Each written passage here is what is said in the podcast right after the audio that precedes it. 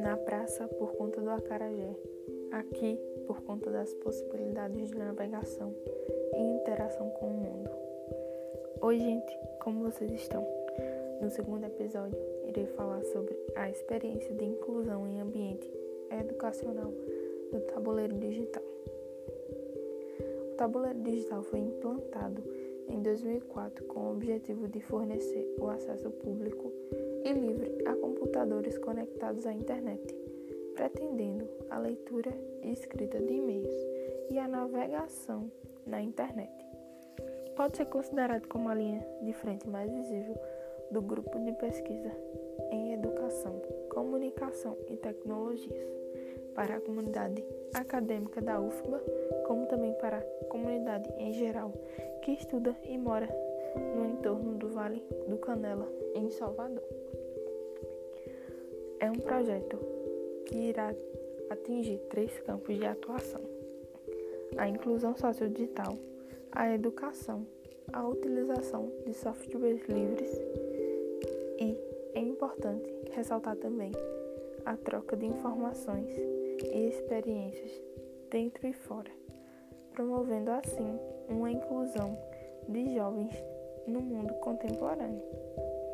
Gente, é um projeto que visa a liberdade e autonomia no uso das tecnologias, sem restrições, sem restrições a sites, tendo a internet como patrimônio público de fácil acesso a todos, para que a comunidade se auto-organize e administre o movimento. Não sei se vocês já ouviram falar na expressão analfabeto digital ou os info-excluídos no mundo da informática. Daí pensamos, de um modo geral, que o projeto criou possibilidades de um novo processo educativo de forma indireta. E percebemos também que essas pessoas que não têm acesso a essa tecnologia irão sentir-se mais uma vez excluídas diante de tantas outras exclusões que temos. E com o uso da tecnologia, podem ter uma melhor participação no mercado de trabalho também. Nelson, ele, ele fala de forma descontraída sobre os tabuleiros, mais ou menos como um espaço ou uma praça onde temos uma baiana de acarajé que alimenta o corpo e troca informações.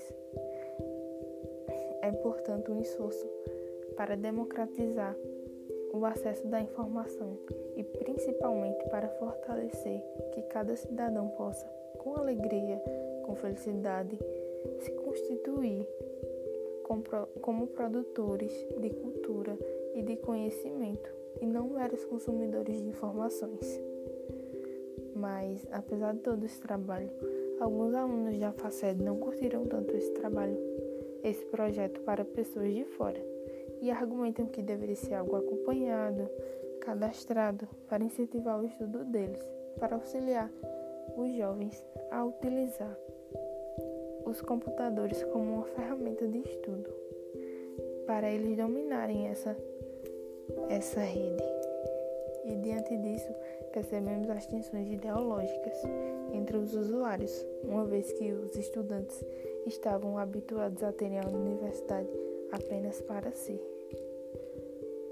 E acabam esquecendo a finalidade do tabuleiro digital, na qual, na qual é a formação de cultura, que está ligada à educação de forma ampla.